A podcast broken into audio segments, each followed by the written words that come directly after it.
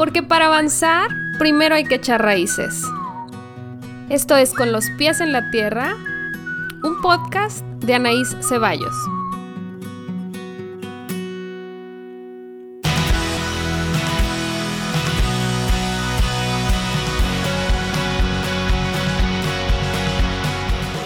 Este es el episodio número 10 de Con los pies en la tierra. Hola, ¿cómo están? Muchísimas gracias por escucharnos una semana más. Tengo una invitada que no es sorpresa si ya están viendo el video, pero si nos están escuchando, es un honor para mí tenerte aquí. Es la máster de los podcasts y la máster de, de la paz, yo le diría así. Pero bueno, ella se va a presentar. Este, le digo antes de empezar a grabar que a mí me gusta que se presenten y me gusta hacer esto desestructurado porque así soy yo. Se me hace una muy buena oportunidad que se presenten mis invitadas porque dicen lo que ustedes quieren compartir de ustedes. Entonces, ya después haremos un qué pienso yo de mis invitadas y podría ser una mesa redonda al respecto, pero por lo pronto, este aquí, dinos quién eres, qué haces, en dónde andas, cómo estás. Ay, estoy bien, estoy muy emocionada de estar aquí. La verdad es que me encanta que hayas abierto este espacio porque me encanta cómo piensas, cómo estructuras tu desestructura, si desestructura existe. se me hace muy, siempre se me ha hecho muy interesante. Hemos trabajado juntas un montón con el Amate y ha sido apasionante.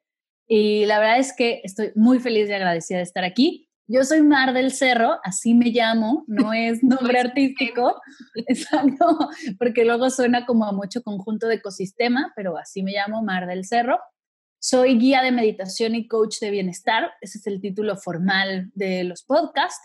Soy una mujer de 32 años, ñoña como pocas, intensa también como pocas. Soy apasionada de la meditación. La meditación me ha dado a mí, bueno, una profesión, ¿no? y un montón de cosas. Y fue el momento hace unos años que me di cuenta que todo lo que me había dado no se podía quedar en mí, tenía que compartirlo y tenía que abrir ¿no? el, camino a la, meditación porque como que al compartirlo con compañeros o con amigos, todo el mundo me veía con cara de bicho raro. Yo decía, pero es que no, pero es que tiene cosas bien padres. Y nadie me pelaba. Entonces dije, lo voy a hacer formal, vamos a ver qué sucede. Empezó todo con un podcast, con Medita Podcast, y la verdad es que ha crecido y se ha hecho bien divertido. Tengo, doy cursos en línea, tengo Medita Podcast, te regalo un montón de cosas también de manera digital, soy una intensa de las redes sociales, me encanta aprender a emprender, ha sido bien divertido. Y mm, tengo también un curso para hacer podcast, porque dije un día, si no fuera guía de meditación, sería maestra de podcast. Y luego pensé, pues voy a hacer los dos, ¿verdad? Porque pues, no necesitamos más que hacer. Entonces, eso soy. Soy hermana, soy, soy también hija, soy esposa, soy mamá de una gatita y ahorita me encuentro en Barcelona terminando una maestría en meditación y mindfulness y viendo a ver qué va a seguir de mi vida. A ver, ¿para dónde va? Muchísimas gracias. A mí me encanta invitarte. Y sí, la vida nos fue uniendo en trabajo con Cici Garza. Para quien nos escucha hablar del amate, yo les digo que es el Mundo y el lenguaje, porque si no sigues así, sí, o nunca has hecho un reto, pues no entiendes de qué hablamos. Pero todas las que nos escuchan que son retadoras, pues no les tenemos que explicar. Es la parte emocional de los retos de Cici donde yo hago la estructura, que sí, sí tengo estructura. Yo digo que soy desestructurada porque no soy como soy bastante flexible con la estructura más bien, no es que no tenga, sino que soy flexible. Y entonces ahí, se nota, ahí se nota tu expertise. Sí, si alguien que desestructura la estructura tiene que ser muy buena estructurando. Y tienes que saber, sí, yo soy muy de cuadritos, pero nunca los cumplo, los hago como mi base. Entonces en el Amate yo era la que dirigía el barco emocional de, del reto y entonces se los mandaba yo a Mar y a Ana Arismendi. Hola Ana, espero nos escuches. luego, luego estarás por acá.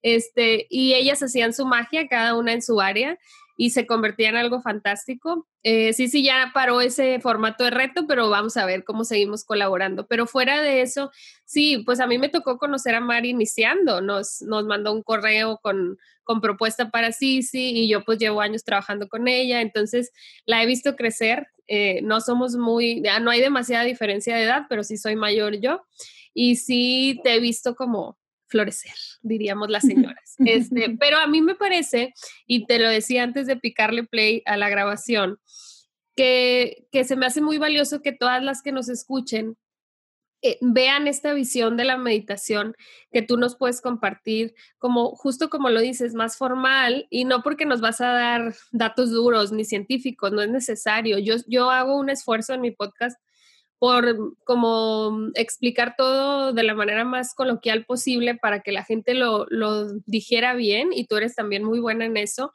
pero más bien como para toda esta, esta parte de la población que nos gusta como la ciencia y estudiar y que somos ñoños y que somos como este hueso duro de roer, como dice el dicho, de convencernos de los beneficios reales de meditar, de convencernos que meditar y soltar el control de la mente no quiere decir solté todo en mi vida y, me perdí y ahora soy hippie y solo medito y solo hago yoga y lo demás no existe, sino que es una realmente una herramienta y que es muchísimo más lo bueno que nos deja que lo poquito difícil que puede llegar a ser el romper esas barreras mentales de cómo voy a meditar o así. Entonces, por eso se me hace súper valioso que nos compartas. Justo tú eras una persona distinta antes de meditar, entonces empezaste a meditar te cambia la vida y qué has ido aprendiendo de ahí a acá, que ya son varios años, pero cómo ha sido el, aquí está el beneficio, ya lo viví, no solo lo leí. he aprendido un montón de cosas. La primera es que no hay una definición de meditar como estructurada, bueno, la RAE, por supuesto que la tiene, pero meditar en realidad es algo más interno, es, es individual, es privado y no, podemos, no hay como la verdad en piedra de qué es meditar. Estoy segura que todas las tradiciones, tanto el Zen como el catolicismo y el cristianismo, que también hay meditaciones católicas y cristianas, eh, la meditación budista, todos tienen su definición. Sin embargo, el querer saber y decir yo tengo la verdad absoluta, se me he aprendido que es absurdo. La meditación es un proceso interno, es algo que hacemos, que cada quien tiene y que nos ayuda de diferente manera. En los últimos meses, ahora con esta montaña rusa que vivimos, hermosa, llamada pandemia, me he dado cuenta que para mí la meditación es una declaración de amor propio.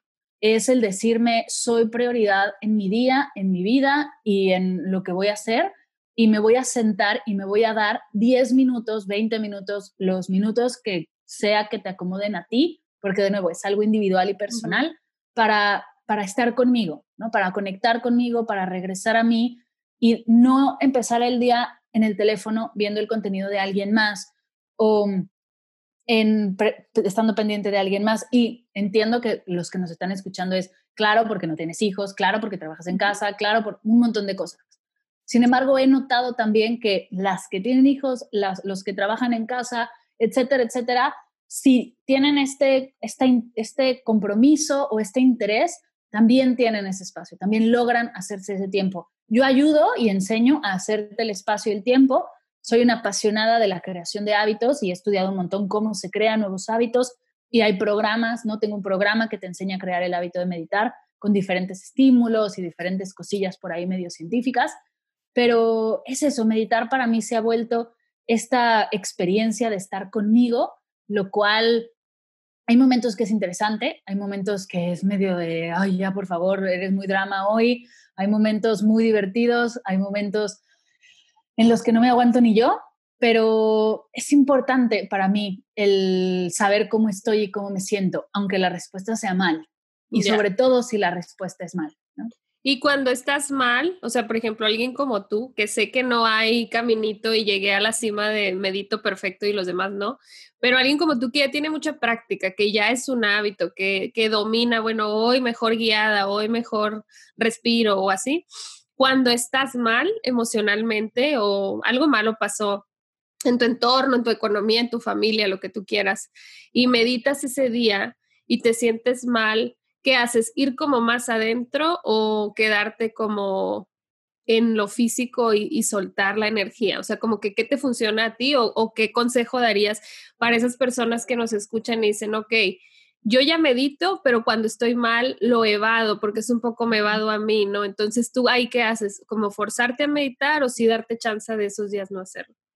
A mí, yo cuando me siento mal, intento ir hacia el mindfulness, que la verdad es que ha sido una de mis, de las prácticas que más me acomoda en esos momentos emocionales y me pregunto, ¿para qué está esta emoción aquí? En vez del por qué, porque el por qué nos da como muchas, muchas respuestas, pero son muy, un poco víctimas en mi cabeza o, o en mi entendimiento, igual ilimitado o igual extenso, pero el por qué no me funciona siempre porque me hicieron esto, porque es fin de semana, porque, porque hay un montón de porqués. Pero ¿para qué? Por ejemplo, el día que me siento triste, ¿para qué está la tristeza aquí? ¿Qué me quiere enseñar? ¿Qué me quiere comunicar?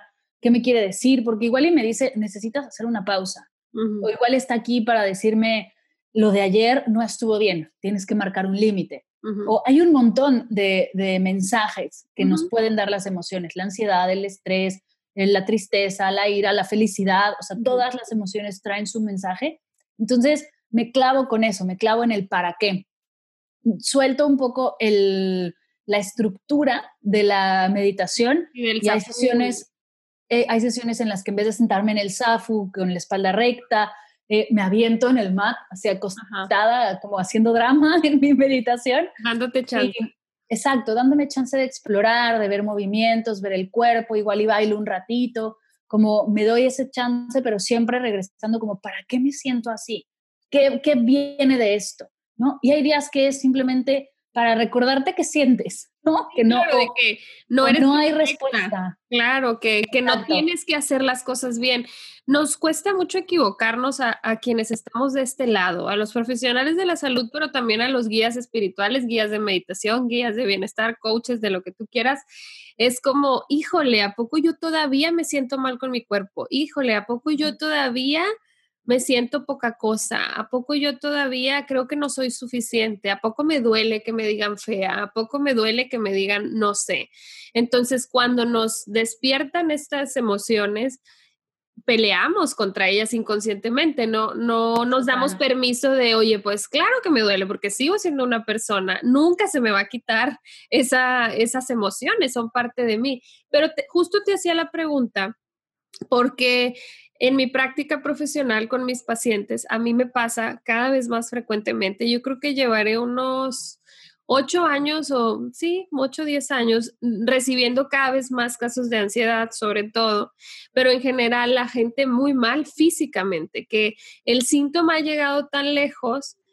¿Por qué? Porque no sé, no había una conciencia de explorar el interior, crecer personalmente. Y no es una crítica, sino que la sociedad iba así, iba súper rápido, hay que competir, hay que ganar dinero, hay que estudiar. Y entonces estábamos desconectadas las personas de quienes éramos. Era soy psicóloga, soy eh, exitosa, soy pobre, soy rica, soy tengo casa, tengo carro o no tengo nada. Y en base a eso vivíamos. Así era por el modelo económico social en el que vivimos. Sí, hace unos 8 o 10 años, más o menos, empezó el boom de la meditación, el mindfulness, el yoga en todas sus expresiones, ya es milenario, pero últimamente se ha vuelto como un recurso a la mano de todo el mundo.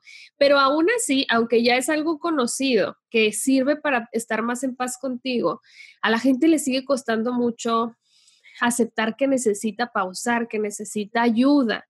Entonces, a mí me llegan mal y pues damos la terapia y avanzamos fantástico, pero les digo, a ver, la terapia no tiene que ser tu único lugar seguro. Tú tienes que adquirir herramientas y la meditación y el mindfulness son base, o sea, son de las herramientas que, que están a la mano de todos porque no tienes que invertir si no quieres, o sea, claro, si compras un curso o así es más fácil, pero es algo que pueden hacer todo el mundo, es como el yoga, es como, o sea, no tienes que hacerte experto ni hacerte maestro de. Ahorita quiero hacer una pausa para que les expliques a quienes nos escuchan brevemente o como tú quieras, qué es el mindfulness, porque yo sí sé, pero sé que hay gente que no sabe, así como dices tú, bueno, esos días a lo mejor no medito, medito así como yo lo haría normalmente, sino que si me siento, siento mal, voy hacia el mindfulness. ¿Cómo lo explicarías para quien no tenga idea? Mindfulness es una práctica contemplativa, eh, como muchas prácticas de meditación, en la que ponemos la atención al momento presente y aprendemos a hacerlo sin juzgar, que es lo es súper importante, y sin tratar de cambiarlo. Empezamos atendiendo a nuestra respiración, ¿no? La más sencilla es sentarte, respirar y observar tu respiración sin juzgarla de estoy respirando así, pero estoy respirando asado, pero no, sin tratar de cambiarla tampoco de entonces tengo que respirar más profundo, menos profundo. Es simplemente sentarte a observar cómo respiras, cosa que suena fácil, pero no lo es del todo. También el mindfulness se puede hacer con un montón de cosas. Lo puedes hacer caminando, lo puedes hacer mientras lavas los platos, lo puedes hacer al comer, ¿no? Observar. Es, es un poco como abrir los sentidos y observar a qué saben las cosas, a qué, mm, cómo huelen, la textura de cada uno de los bocados que comes, porque cada uno es diferente. Entonces, el mindfulness es de manera muy poética, como les encanta en el mindfulness, porque son muy cursis en algún punto, es sentarnos a recibir lo que sucede de la vida, ¿no? Es sentarme y decir que venga lo que tenga que venir, yo lo recibo con esta atención, con esta presencia, con esta calma y observar qué sucede lo, que nos ayuda es a trabajar el estar presente, el no irnos hacia el futuro o hacia el pasado. No es que esté peleado el mindfulness, ni con el planear, ni con el recordar, porque puedes planear estando presente. Y cuando planeas estando presente es la mejor planeación que estás haciendo.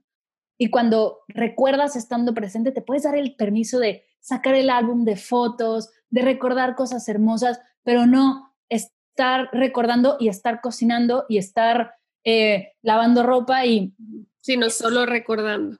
De una manera muy sencilla, el mindfulness es como el, la contraparte del multitask. O sea, como si lo definimos así, es hacer una cosa a la vez. Estoy respirando, estoy atendiendo lo que estoy comiendo, estoy haciendo la tarea con mis hijos, estoy una cosa a la vez, lo cual le da a la mente como un espacio una calma bien especial y te ayudan a llevarlo a tu día a día. Lo importante de la meditación y del mindfulness en realidad no es el trabajo que hacemos en el SAFO, no es el trabajo que hacemos en la silla o donde sea que medites, es el poder llevar esa energía a tu día a día. Y ahí es cuando a mí me abrió los ojos por completo. Porque te Porque no importa de nada, total, no, no importa nada el que yo esté meditando 20, 30 o una hora. Eso da igual si después de, el, si al levantarme vuelvo a ser una histérica loca, con prisa, con ganas de hacer, hacer, hacer, hacer, hacer, sin darme permiso de ser yo. Lo importante es poder observar esta energía, sentirla y ver de qué manera esta práctica me puede ayudar a llevar esta energía a mi día a día. Ya, me encanta. Y aparte es que eh, a mí me gusta mucho que lo traducen como atención plena, o sea, mindfulness en español no existe, pero así se traduce, ¿no? Atención plena tal cual. Y la plenitud es una palabra que a mí me gusta porque es como idealista, ¿no? Es como, pues pleno, pues sí, es pleno el momento presente, pero de ahí en fuera nada más puede ser pleno, porque a lo mejor yo me siento plena y mi pareja no, o así, es como muy relativa la plenitud, ¿no? Pero me encanta porque lo ejemplifica muy bien, justo lo que tú estás diciendo es, a ver, me jalo al presente y es un ejercicio bastante fuerte, como duro, em, incluso físicamente, porque tu mente está tan acostumbrada a irse al presente, al futuro o al pasado que se nos va el presente. Y en la pandemia, como dices, este ha sido pues un gran aprendizaje porque la gente está, yo hubiera ido de viaje en este mes, yo hubiera tal, tal, tal, o yo estaba haciendo tal, tal y padecemos el presente y podemos transformar muchas cosas. Claro que hay cosas fuera de nuestro poder, pero hay muchas cosas desde dentro que podemos generar. Y sí creo que estas herramientas son básicas. Y te hacía el comentario de, los pacientes y de lo que sucede con, con el bienestar y el camino hacia la salud, porque sí me parece que todos los que nos dedicamos a algo que tenga que ver con estar bien y con estar saludable y cuidarnos y el autocuidado, todos preferiríamos estar haciendo puro trabajo preventivo. Qué bueno si yo me quedara sin pacientes y me tuviera que dedicar a dar charlas o hacer podcast o lo que sea si nadie se sintiera mal. Claro que eso no va a suceder porque pues tampoco es posible estar bien siempre, pero igual qué bueno que tú ya no tuvieras que enseñar a meditar porque todo el mundo supiera meditar, pues qué padre, entonces haces un encuentro de gente meditando y ya no les enseñas porque ya lo saben. Ese sería como nuestro ideal, sabemos que no estamos en ese punto, pero para quienes nos escuchan que sepan que esa es la intención, que la gran mayoría de la gente crezca con herramientas y para quienes nos escuchan que son padres, sobre todo eso, que se vayan centrando en regalarle, porque es un regalo a sus hijos, la noción de que tienen un poder inmenso dentro de sí mismos desde que aceptamos que nuestros hijos vienen siendo personas y no vienen en blanco y nosotros les pusimos las cosas y van a ser como queramos, ya les diste un regalo. Y si aparte les das el regalo de no solo eres tú y vas a descubrir cómo eres, sino que puedes estar mejor cuando te sientas mal, puedes respirar, puedes descansar. Con esos dos regalos yo creo que la humanidad cambiaría muchísimo es una lucha, pero yo sí estoy como segura y porque lo he visto, no nada más con mis hijos, con muchos hijos de gente que conozco que estamos en esta lucha de criar distinto, respetuosamente, pero además dándonos el regalo a nosotros de ver a nuestros hijos crecer libres, pero regalándoles a ellos la noción de que pueden, ¿no? Entonces, justo en, esa, en ese caminito, me gustaría que les cuentes a quienes nos escuchan cómo empezaste con, el tema de los niños. Yo recuerdo hace un par de años que, lanzaste tus primeras meditaciones para niños en el Medita Podcast y yo se las ponía a Nicolás y le encantaban. Nicolás es mi hijo que ahora tiene seis, pero yo creo que hará un par de años que sacaste las primeras. Y, y, ya estabas en tu máster y justo me contaste que andabas haciendo cosas al respecto con niños y ahora ya tienes una opción. Entonces cuéntanos todo el tema de criar con meditación. Pues el, trabajar con niños, la verdad es que es algo que siempre traía en la cabeza. De hecho, hace que fue la, vez que nos vimos por primera vez en un evento de Sisi, en un departamento en La Condesa, ¿no? Que hicimos una Sisi rutina que fue hace como seis años o cinco, una cosa así. Justo fue como la primera vez que las conocí en persona y me entrevistó y yo platicaba de, de esto, ¿no? De mamá y papá mindful y de trabajar en este sentido, me llamaba mucho la atención porque yo empecé a meditar de bien chiquita. A mí me enseñaron a meditar en segundo de primaria, no me lo enseñaron como meditación, pero me enseñaron a hacer un ejercicio de, de los pasar de los pies a la cabeza, un escaneo corporal, entre una clase y otra. La, mi, mis de segundo de primaria, entre, entre clases, nos daba estos ejercicios. Y a mí me ayudaron mucho, yo lo seguía haciendo hasta la universidad que alguien me dijo, esto es mindfulness, esto es meditación y vea y empecé a explorar, ¿no? Hacia allá. Y fue bien interesante. Yo siempre empiezo mis cursos con un escaneo corporal, porque fue mi primer meditación honrando ese, ese primer acercamiento que tuve, ¿no? Con la práctica. Y tenía la espinita de si a mí me ayudó tanto desde pequeña, tengo que seguir, o sea, sí con los adultos, por supuesto, porque no se puede hacer a un lado, pero también con los niños. Y me enfrenté a un montón de cosas. Cuando me certifiqué como guía de meditación, tomé una como especialización, si así se puede decir, en trabajar con niños, donde una chica hermosa nos daba herramientas para trabajar con niños. Y yo salí de la certificación y dije, va, venga, pues voy a eh, tener un espacio donde van a llegar un montón de niños y les voy a dar clases de meditación. Yo, sorpresa, Mara se dio cuenta que no era fácil llegar con una mamá y decirle, ¿tu hijo quiere meditar? Así como, ¿de qué hablas? No, de, no va a suceder eso. Entonces empecé a, enfocarme a adultos, que era mucho más sencillo el acercamiento y que se animaran a hacerlo. Y dije, primero voy a convencer a los papás y después a los niños, ¿no? Y empezó a, a surgir como empecé a dar clases presenciales, empecé a dar clases en línea. Sin embargo, seguía esta espinita de trabajar con niños y ayudar a los niños. Me vine acá a Barcelona a hacer mi máster y desde el principio, desde la carta de por qué quieres hacer tu máster fue porque quiero, o sea, quiero enseñar a niños a meditar. Durante toda la maestría y toda la investigación, vi que, en, que ya se estaba dando mindfulness en algunas escuelas, ¿no? Ya hay de repente lugares donde empiezan a, a traerlo, pero en mi cabeza y sin ninguna base científica, dije, ¿de qué le sirve al niño saber mindfulness en la clase si llega a casa y la casa es un caos. Claro. Y, o, o, déjate un caos, o su mamá no se siente bien y no sabe cómo, de, o sea, cómo transmitirle calma, o la mamá está estresada porque suficientes cosas tiene, ¿no? Como para, aparte, sentirse tranquila y, ¿no? Entonces dije, tengo que entrar a las casas, tengo que ir hacia allá. Y fue que creé Mamá y Papá Mindful, que es un curso que tiene como estos tres pilares la práctica de los papás, viendo la meditación como esta máscara de oxígeno que primero te tienes que poner tú y, el, ejemplo del avión a todos ya nos quedó muy claro, ¿no? Te lo tienes que poner tú para después ponérselo a tu que no puede ser al revés, ¿no? Porque si te quedas sin oxígeno a la mitad, ahí te quedaste. Entonces, primero es uno y la práctica de meditación es igual. Tienes que, te pones tú, empiezas tú con prácticas para adultos y con un poco de teoría. En el curso les doy un poco de teoría para que entiendan de alguna manera los conceptos básicos. También hay sesiones exclusivas para niños donde hay, están estas meditaciones muy divertidas. También tengo algunas en YouTube que, a las cuales pueden accesar si tienen curiosidad, donde jugamos con peluches, hacemos de la meditación un juego, no es como tan formal ni tan denso, sino logramos darle, ¿no? Como la vuelta en este sentido. Y ya como el tercer pilar es que los papás comiencen a guiar a sus hijos ya cuando ellos practicaron, porque tú no puedes enseñar algo que no has hecho. Entonces, cuando ellos practicaron y los peques han practicado conmigo, se puede integrar como una actividad familiar.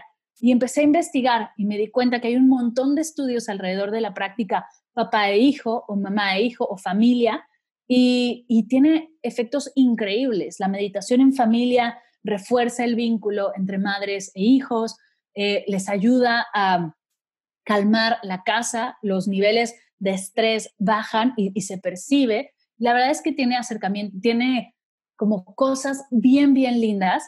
Justo ahorita, antes de, conectarme contigo, estaba terminando una, una, sesión, ¿no? La sesión de cierre con el grupo de Mamá y Papá Mindful y hay cosas increíbles. La verdad es que han descubierto, es poco a poco, es ir explorando, sobre todo porque tú como mamá algo te sirve hoy y no te sirve en un año.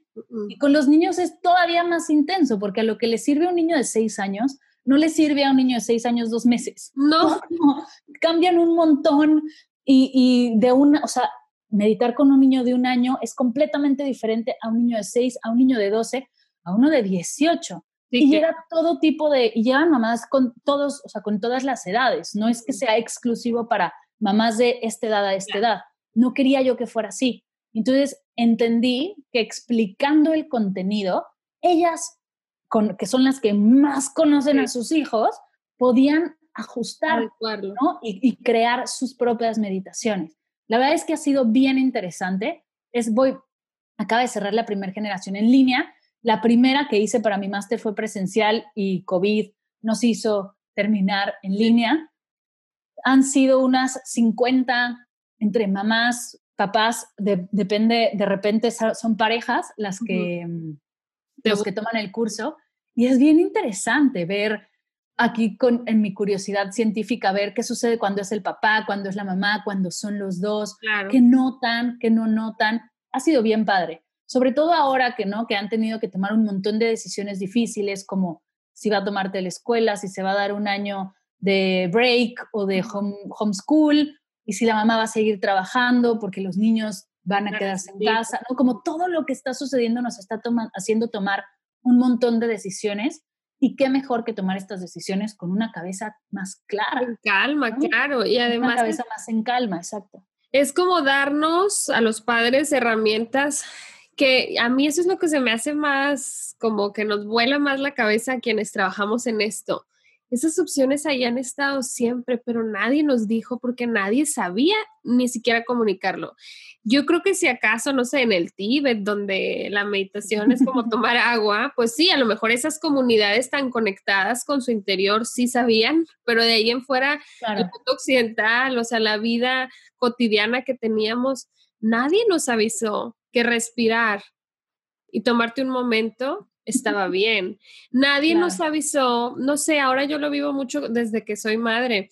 las mamás creen que tienen que enseñar, que tienen que regañar, que tienen que poner límites. Y sí, claro, los niños necesitan límites, pero no tiene que ser autoritaria la cosa, no tiene que ser cuadrada y uniformada y hay muchísima diversidad y cada familia es distinta y padre y madre o cuando son dos mujeres o dos hombres, cada quien pone cosas de su pasado y de su historia en los hijos y ellos ya traen lo suyo, entonces se hace una mezcla, pero el hecho de que gente como tú o como yo, desde yo desde la terapia y tú desde tus cursos, podamos decirle, sabes que está bien equivocarte, está bien decirle a tu hijo, no sé, Está bien decirle a tu hijo, necesito respirar porque estoy perdiendo la paciencia.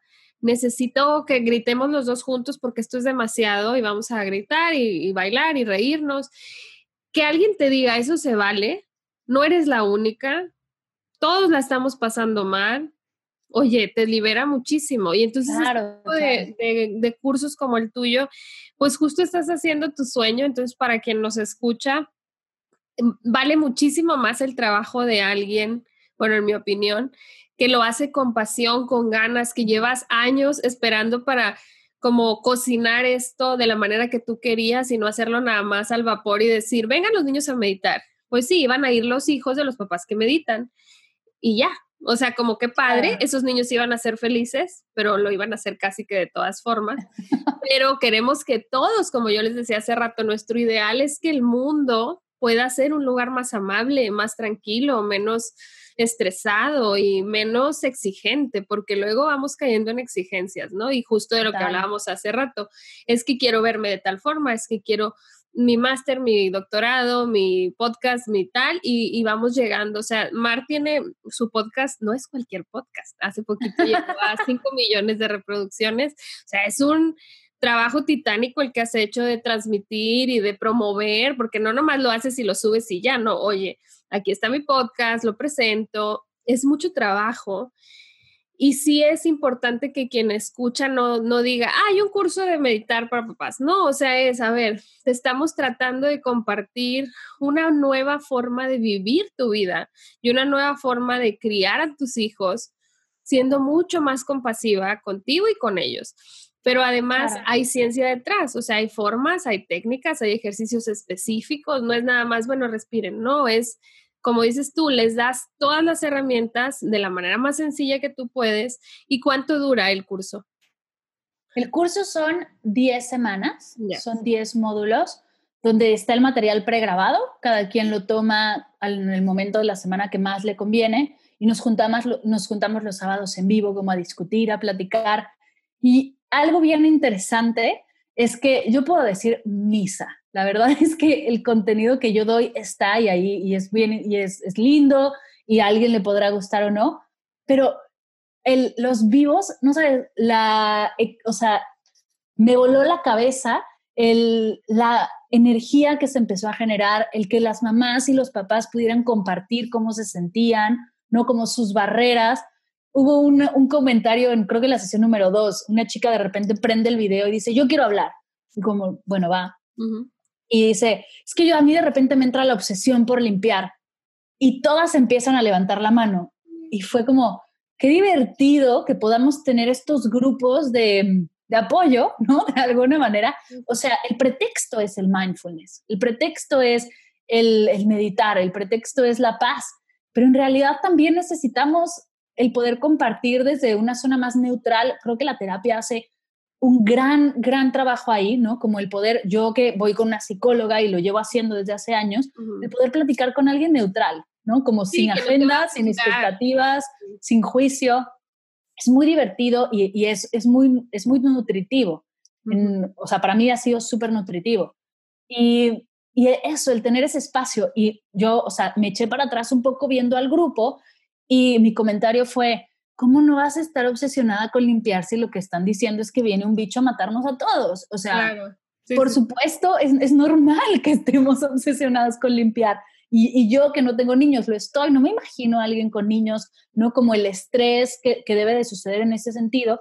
Y empezamos ya como a soltar esa preocupación, a reírse, empezaron a compartir, ¿no? Es que yo el otro día eh, vi una mancha en la sábana y hasta lo desperté al niño que se, ya se había dormido por lavar, o sea, como y empiezas un poco a compartir. Creo que la clave de estos cursos y de lo que hacemos en línea, tú ahora que tienes grupo, sí, tengo grupos también de un grupo también, es, es bien interesante eso, cosa que yo, o sea, ahora me puse a investigar como que a las, a las mamás se les da mucha atención como pre-nacimiento, ¿no? Cuando estás embarazada, se les da un montón de atención y hay apps y hay un montón de contenido y todo, y, citas con los doctores, y como que hay mucha atención. Hasta los baby showers, hay un montón ahí. De repente tienen al bebé y el posparto se atiende, pero no siempre, ¿no? Como ahí medio de vez en cuando. Pasa cierto tiempo y de repente como de, vaya, arreglas tú solo, hasta luego, ¿no? Aquí no, sucedió nada. Todas pudieron, antes nadie se quejaba. Tienes, que regresar. Con cinco, ajá, claro que ¿No? O tienes que regresar trabajar, regresar a tu cuerpo, regresar a lo que... Pero ahora con un bebé. No, pues ya no eres la misma además. Exacto, no puedes, no puedes regresar a nada porque no hay, o sea, porque es un antes y un después, no, puedes, hay, no puedes regresar al antes, no hace sentido. Y no hay estos grupos, o sea, creo que hemos fallado en no crear estos grupos, que bueno, tú ya lo estás haciendo, pero estos grupos de apoyo de papás, de niños de seis años que simplemente dicen, es que no hay manual, y por supuesto que no. No, no hay. va a haber, ¿no? nadie lo decía antes, ahora ya lo decimos. Yo les digo a mis pacientes cuando me dicen, es que no duerme mi hijo bien, y ya tiene cuatro o ya tiene seis.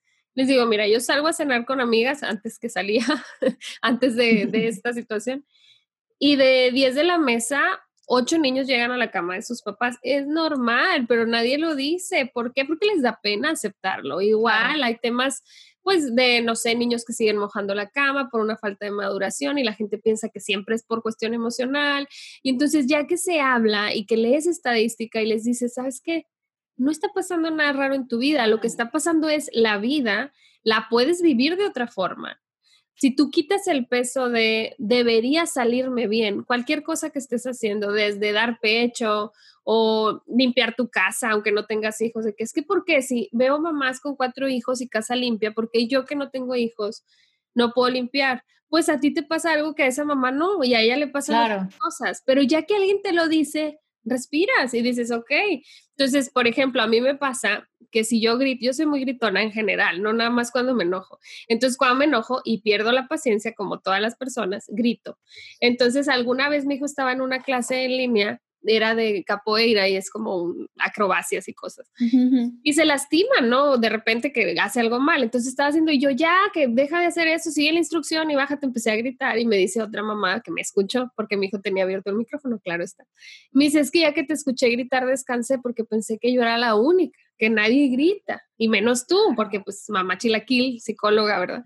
Y digo, es que todos gritamos, no está bien. Yo siempre pido perdón a mis hijos cuando pierdo la paciencia y explico esto no está bien, es violento, etcétera, pero eso no quiere decir que no lo hago. Entonces supongo que a ti te pasa parecido, que la gente piensa que siempre estás en paz y, y todo lo resuelves meditando, ¿no? O sea, como que Aymar de seguro no se enoja nunca. Claro, a mí, a mí la pandemia la verdad es que no ha tenido ningún tipo de cambio en mi vida porque pues, no medito, ¿no? Todo bien.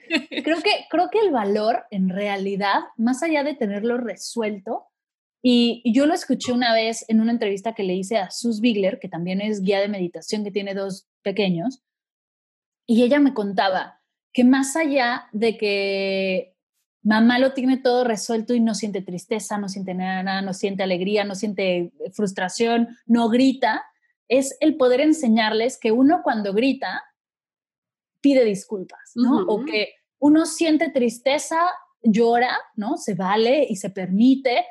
Y, qué es lo que sucede cuando transitas una emoción? Eso es lo que hay que enseñar. Porque a nos, bueno, a mí muchas cosas me enseñaron y muchas cosas no me enseñaron, pero el tema de las emociones fue algo que pasó como de noche. o yo lo pasé en blanco, o sea, igual y no fue culpa de mis papás, fui yo. No, pues no es de culpa, era la forma que se conocía, es como el tema de la sexualidad, antes no se hablaba, o sea, las, los genitales no se nombraban por su nombre porque, ¿cómo? O sea, no, no, no era posible, moralmente estaba mal. Igual ser débil, emocionalmente hablando, se veía como pues un defecto. La gente que no llora y que está feliz es mejor que la gente triste. Y entonces ahora sabemos que no, la gente que se permite pasar por todas las emociones, las escucha, ve su sentido, las comunica, pues no es que sea mejor, pero sufre menos porque compartió, aprendió. En cambio, el que se las guardó todas, pues a lo mejor se ve bien unos años, pero luego empieza con padecimientos, empieza con conflictos de relaciones, etcétera. Entonces, más bien todo lo que pasó en nuestro pasado, en la infancia, tiene que ver con que la vida era de otra forma y también el mundo estaba muy distinto. O sea, tú te podías salir a correr en, el campo con amigos, con niños y no había problema. Ahora, que una mamá deje a sus hijos irse solos sin, sin verlos. Es casi imposible. Sí hay lugares donde se puede, pero la inseguridad, las cosas han cambiado todo. Entonces, pues hemos tenido sí que hacer estas cosas y, y, a mí me parece como muy valioso que, que lo digas así. O sea, el mensaje no es hacia la perfección, por más que nos cuesta a todas todavía aceptarlo, pero es hacia acá. Entonces, Mar del Cerro sí se enoja. Mar del Cerro sí se enoja. Mar del Cerro siente mucha ansiedad. Eso es algo que, que, lo, lo, digo todo el tiempo para que quede claro. O sea, yo, yo sigo sintiendo ansiedad. No soy ansiosa, porque la ansiedad no es parte de mi ser. Experimento ansiedad, ¿no? Para mí las palabras son bien importantes. Y, y cuando caché esto, cuando me di cuenta de esto, como hizo todo clic. Claro, No, es que, no es que la niña sea ansiosa, es que la niña experimenta ansiedad y entonces si la experimenta, ¿qué puede hacer para transitar ese experimentar de manera más saludable?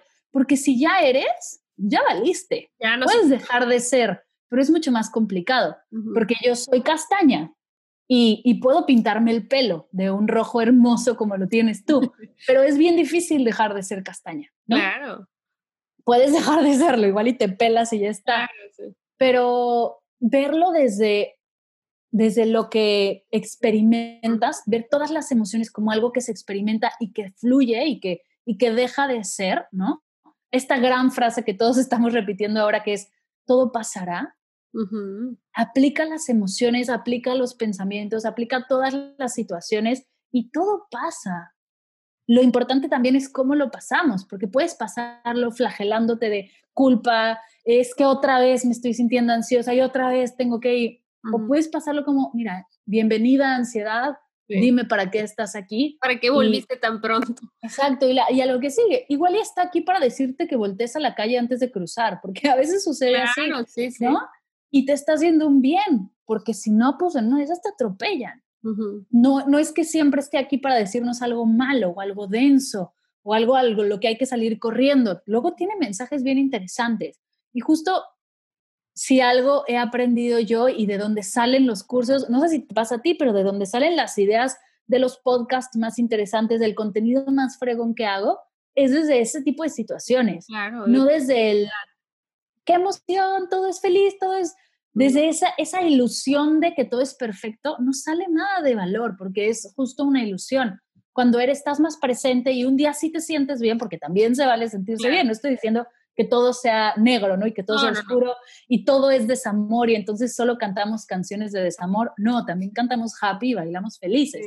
Pero desde, desde toda la experiencia salen cosas bien padres. Cuando te cortas la experiencia, pues ahí ya no hay, ya se pierden muchas cosas, ¿no? Y, yo creo que mi trabajo está un poco en ampliar un poco esa experiencia, en, en crecer tantito esa experiencia para empezar a verla de otros lados.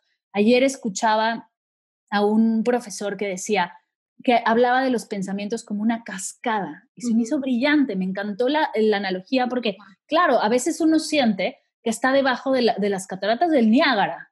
Sí, que te está casi. te caen y te caen y te caen y te caen.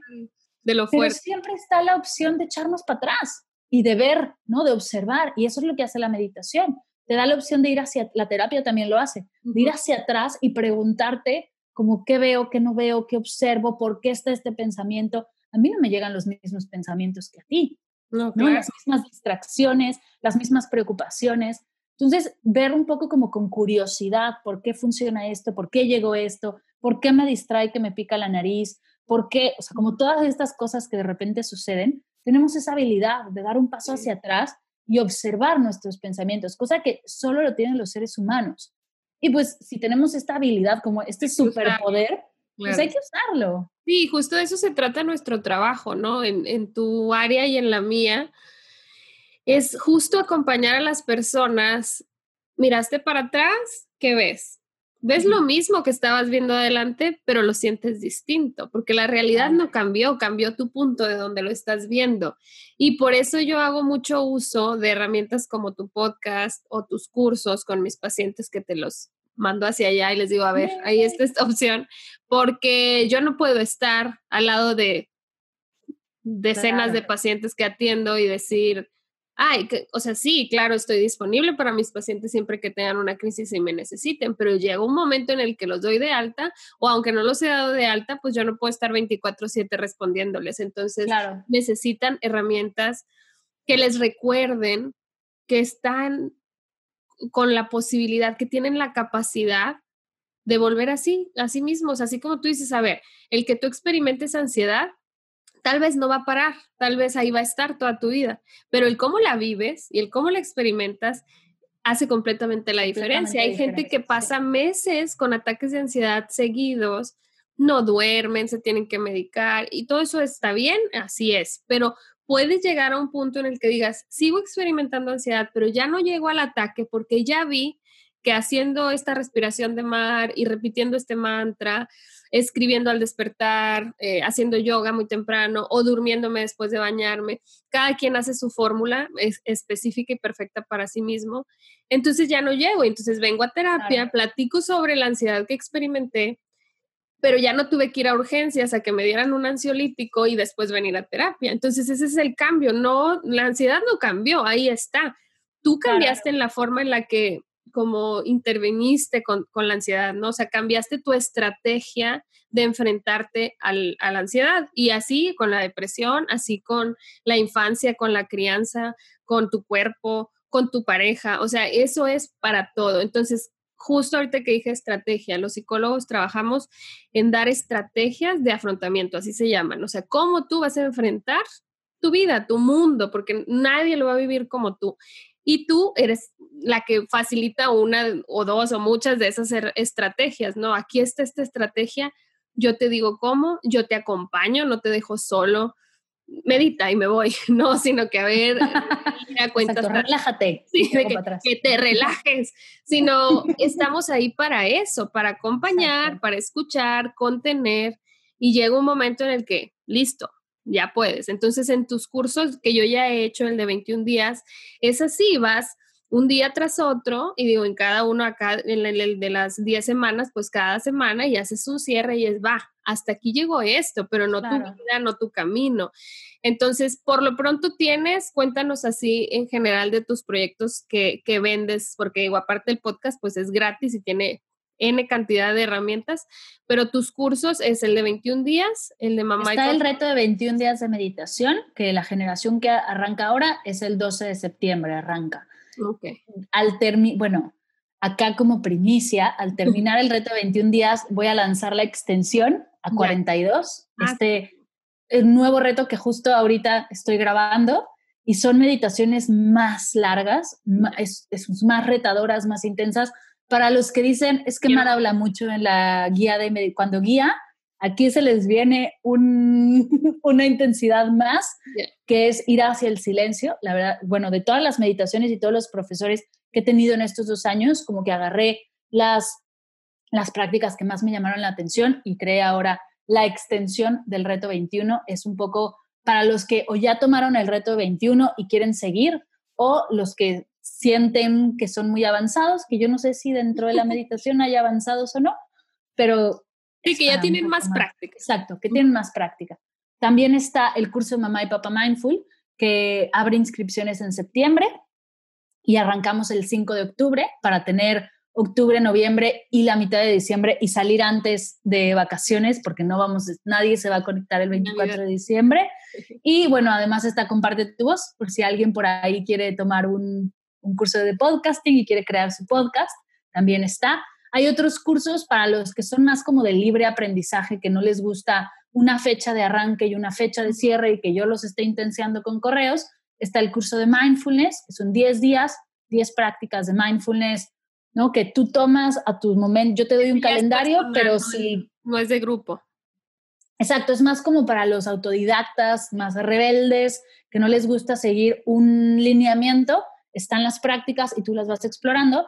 Y además he creado para los que no, para los que ya probaron Medita Podcast, pero no quieren hacer la inversión de un curso y quieren como explorar, ¿no? La, la plataforma, la práctica, como los bonus, como, como yo doy el contenido.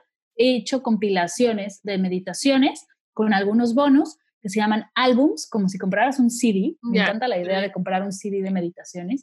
Y he creado álbumes que son unos para dormir, son ejercicios de descanso y de relajación, que también muchas veces en Medita Podcast me decían, es que haces una meditación para dormir y cierras con campanas y despidiéndote y me despiertas. Y yo, pues ya sé, pero pues tengo que cerrar el podcast. Sí, que lo Exacto, tarán justo están ¿no? hechas para que si te quedas dormido no te levante yo con mi voz de final. Están también las meditaciones para la oficina home office y un tercero para transitar el estrés y la ansiedad, para observarlos, para reconocerlos, para sentirlos y ver. Ese no sé por qué, pero supongo que ha de ser el más vendido. Ese ha sido, bueno, eh, fue el último que lancé y sí se disparó. Sí, me no, es que de verdad es como la enfermedad de nuestra época. Antes no sé cuál sería, pero esta es sin duda la que más nos da trabajo a los que nos dedicamos a esto. Está fantástico, tienes mil opciones y aparte el podcast sale cada semana. Cada semana, todos los martes. Y además tiene un boletín que yo amo. Ya ves que hay boletines que borras, el de, el de Marcy lo abro. Está bueno. El otro día alguien me dijo como, oye, qué intensa eres en tu newsletter, no lo sabía. Y yo, Sí, a veces sí se me da. Y es que.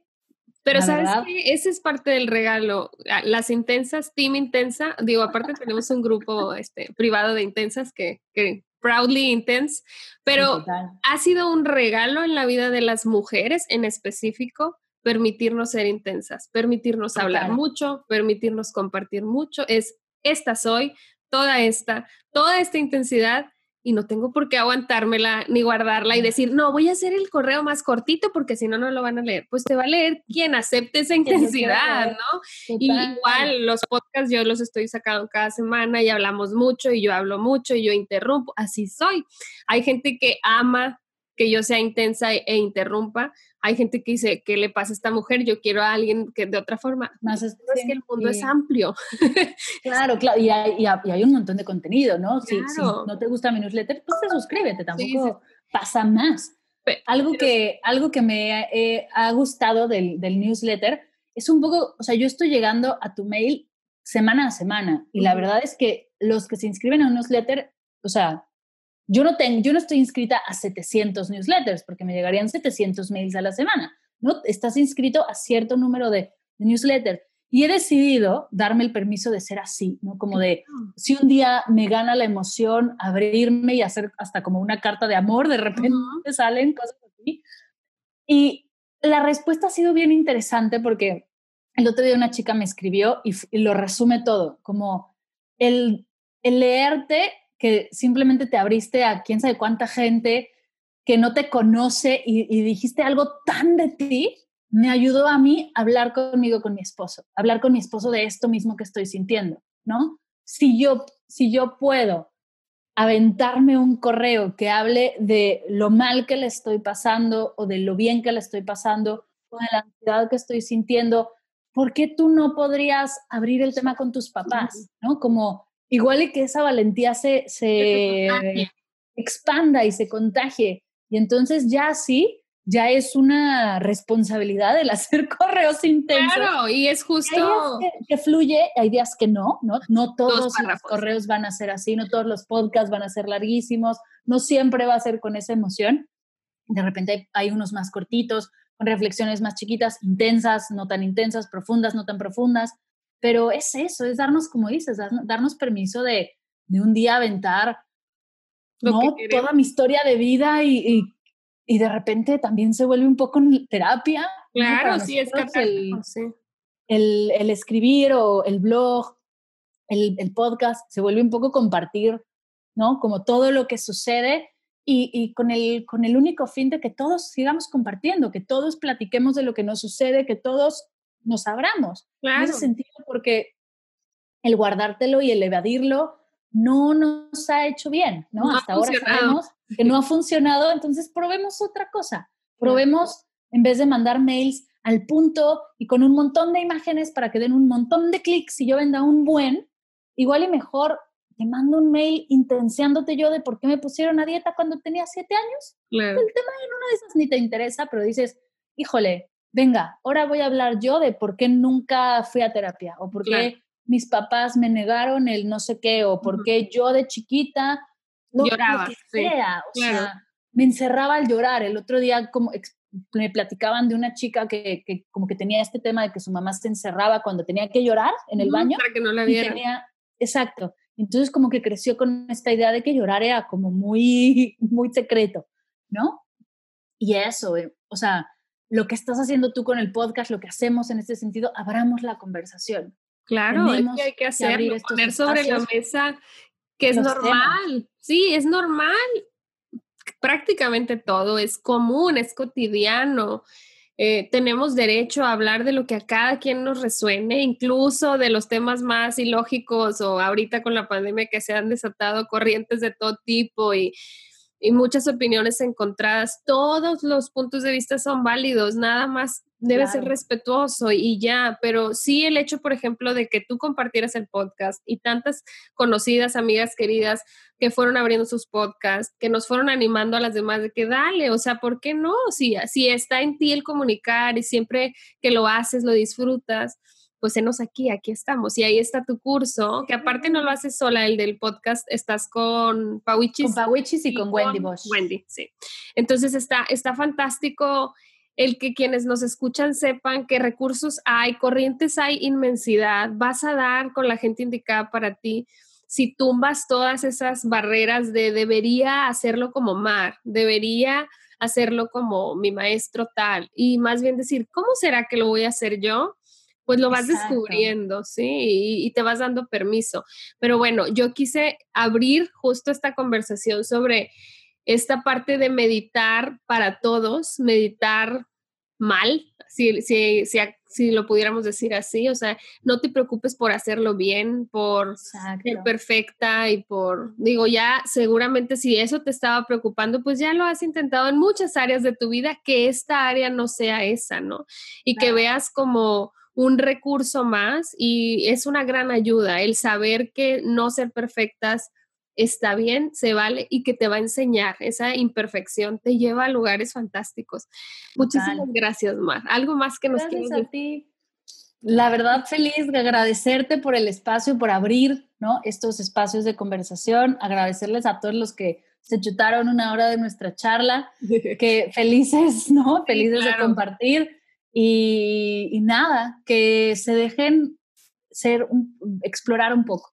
¿no? Dejar el tener que, el deber de, y encontrar una práctica. Igual y no es la meditación o la terapia, igual es escribir, es bailar, es hacer ejercicio, es lo que sea. Encuentra algo donde le des a tu cuerpo y a tu mente y a tus emociones hoja blanca, ¿no? Para expresar y observa qué sucede, ¿no? Con eso podemos empezar a, a probar, a empezar a experimentar y poco a poco empezar a encontrarnos y conocernos más creo que es al final el objetivo de todos. Cuando nos conocemos podemos hacer cosas increíbles. Desde el yo no sé, no sé por qué pasó y quién sabe qué sucedió. Ah, ya lo sé, ya sé por dónde va y ya sé qué tengo que hacer. Pues muchísimas gracias, me encantó y ya nos veremos pronto de nuevo por acá porque seguro te voy a seguir invitando. Ahora sí para meditar o que nos cuentes algo más específico, pero ahora teníamos que hablar en general y compartirles. Gracias por escucharnos. Nos escuchamos la próxima semana. Bye bye.